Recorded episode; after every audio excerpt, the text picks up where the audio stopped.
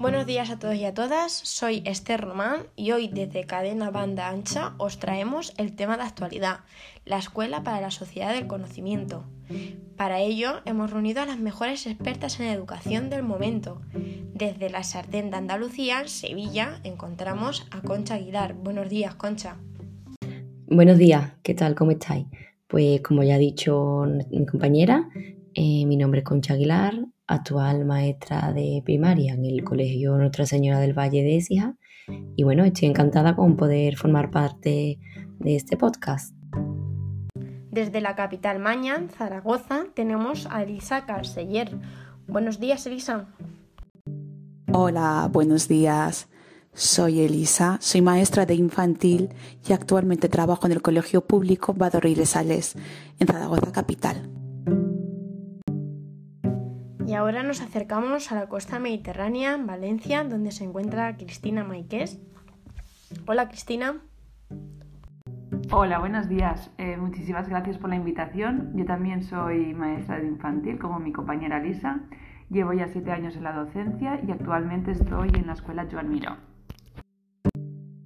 Y para finalizar, nos vamos a Soria, donde se encuentra nuestra querida Bea Martín. Hola Bea. Hola a todas. Yo terminé hace unos años la carrera de educación primaria, pero a diferencia de mis compañeras, no estoy trabajando actualmente en el mundo de la educación. Bueno chicas, muchas gracias y ahora sí que sí, eh, hoy en Banda Ancha venimos a hablar sobre el artículo El desafío de educar en un mundo incierto de Rafael Feito Alonso. Y es que bueno, a todos alguna vez nos han hablado nuestros abuelos de cómo era su escuela, ¿no? ¿Qué recordáis vosotras, chicas? Pues sí que es verdad. Y lo vemos tan diferente. De hecho, mm, mi abuela siempre contaba que ella en el cole le enseñaban a coser, a hacer ganchillo, a hacer punto de cruz. Pero vamos, sin ir más lejos, mi madre en ese aspecto también cuenta lo mismo. Quizás trabajaban aspectos más prácticos, orientados al cómo desarrollarse como mujer de una casa en la que su principal objetivo era cuidar de sus hijos y no tenían un trabajo fuera de ella. He de destacar también que mi abuela fue mm, para esos tiempos una mujer muy moderna y se fue desde Écija hasta Madrid a estudiar para ser modista y al regresar creó su propia, mm, llamémoslo así, como empresa en casa, especializándola a los jóvenes en ese ámbito, principalmente a, a chicas que buscaban comenzar mm, a trabajar.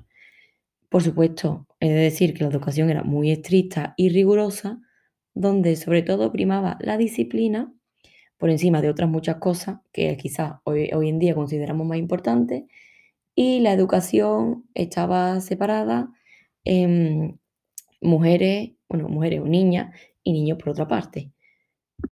A mí me parece muy curioso todo lo que estáis explicando. Yo la verdad es que no he tenido la oportunidad de que mis abuelos me pudieran explicar cómo, cómo fue su educación, pero no hace mucho tuve la gran oportunidad de viajar a los campamentos de refugiados del Sáhara, donde pude vivir en mis propias carnes cómo era su tipo de escuela, y no se ve mucho de lo que estáis explicando.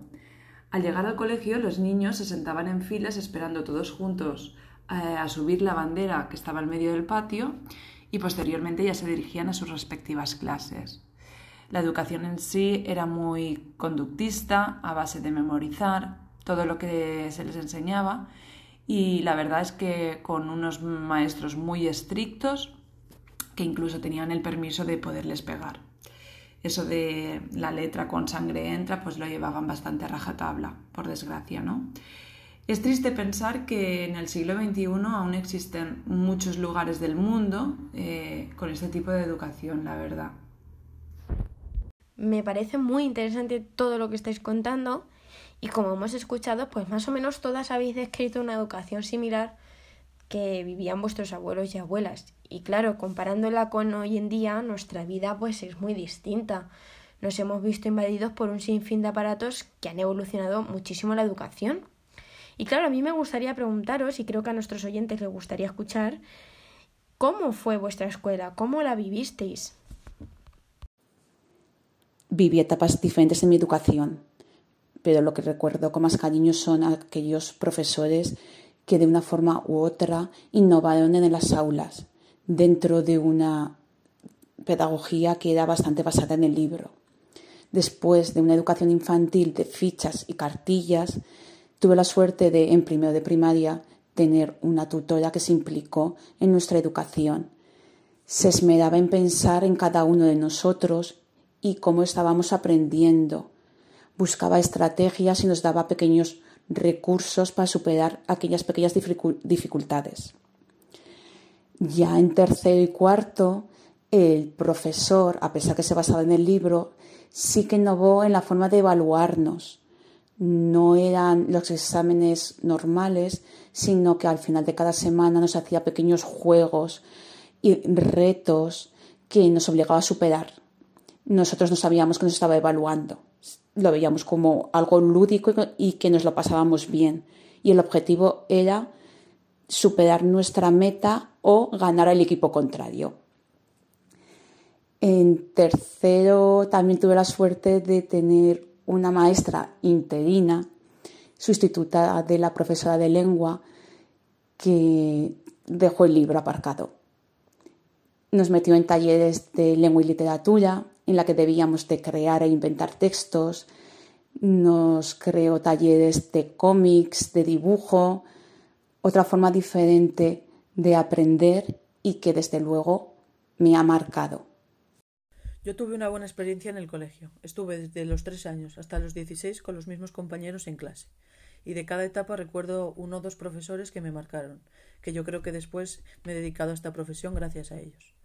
Cada profesor tenía su método de enseñanza, unos eran más tradicionales que otros, sobre todo los que llevaban más tiempo en el colegio. En la etapa de educación infantil nos dedicábamos más a jugar que a, estudiar. En cambio, en educación primaria, en educación secundaria, la, cosa cambió. Los contenidos eran muchos más y tenías que dedicar eh, más tiempo a estar en casa estudiando. Bueno, gracias a las aportaciones de nuestras invitadas de hoy, hemos podido escuchar diferentes vivencias sobre la educación en el pasado y llegamos a la conclusión de que muchos profesores se sentían inseguros ante el manejo de los nuevos medios digitales. Por ello, creo que es importante haceros la siguiente pregunta, y es que ¿qué tecnologías utilizaban vuestros maestros y vosotras como alumnas? Pues si yo no recuerdo mal, creo que, que fue en la etapa de, de primaria donde, donde empecé a iniciarme con los ordenadores. Eh, creo recordar que teníamos una hora a la semana en la aula de informática.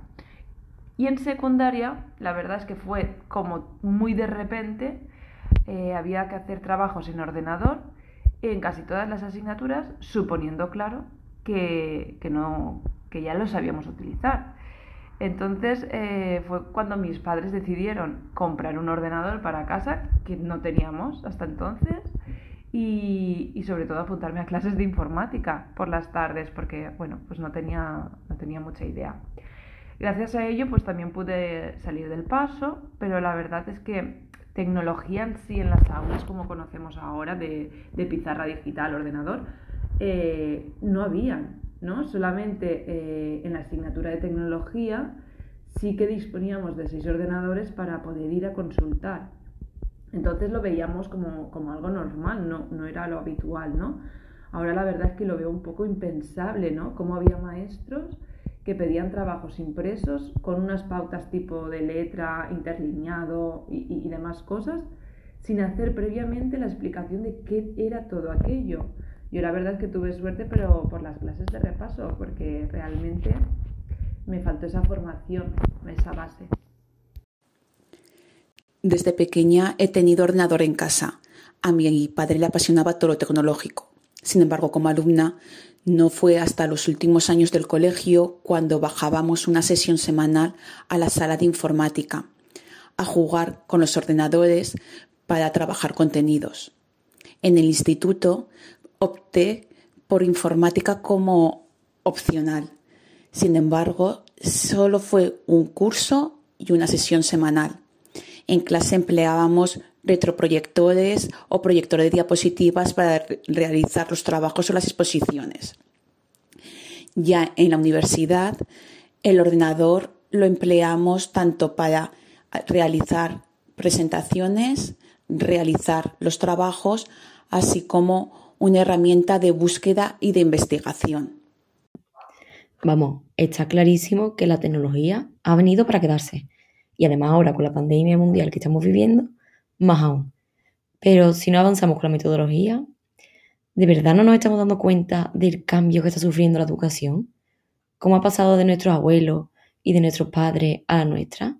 Y ahora también está, subiendo, está sufriendo perdona, un cambio, en mi opinión, de 360 grados y realmente la metodología, yo no veo que haya sufrido el mismo cambio. Bueno, con estas aportaciones que estamos escuchando, mm, nos lleva a preguntarnos que por qué la metodología didáctica apenas ha cambiado. Diversas investigaciones realizadas afirman que la mayoría de los profesores exigen a sus alumnos y alumnas que memoricen los contenidos de su asignatura para poder así aprobar los exámenes. Bueno, creo que desde mi punto de vista creo que una gran mayoría, por no decir todos, nos hemos formado con esta metodología, ¿no? El memorizar y luego soltar todo lo que sabemos en un examen. Creo que hoy en día esto habría que cambiarlo. O sea, hoy en día habría que darle una mayor importancia a las habilidades y conocimientos de nuestros alumnos y alumnas. Vosotras como, como docentes, ¿estáis de acuerdo? ¿Cómo creéis entonces que debería evolucionar la escuela? Yo sinceramente creo que la información es que la podemos tener en todo momento, simplemente haciendo un clic, por lo que, habría que reforzar aspectos como el aprender a aprender. A ver, esa competencia que todos sabemos que está, pero que pocos trabajan.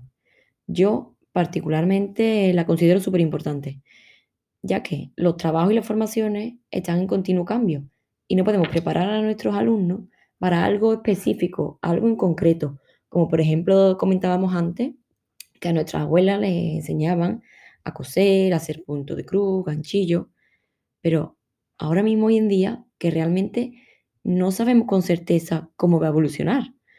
Y por encima de todo, lo que realmente, realmente primo es a, a que mis alumnos sean ciudadanos ejemplares, ejemplares y competentes, que sepan desenvolverse en todos los ámbitos, pero ya no solo tecnológico, sino también social. Social, tecnológico como cualquier otro. Estoy de acuerdo con todo lo que han dicho mis compañeras. En mi opinión, creo que es más importante que nos centremos eh, verdaderamente en lo que han aprendido nuestros alumnos al final de todo, que en ponerles exámenes y que ellos de forma memorística los aprendan y después los hagan. Es importante que la escuela vaya cambiando de forma progresiva a una metodología mucho más innovadora de la que tenemos hoy en día. El objetivo de esto es que los niños y niñas del futuro puedan aprender de esta forma, ya que les servirá para convertirse en personas mucho más eficientes.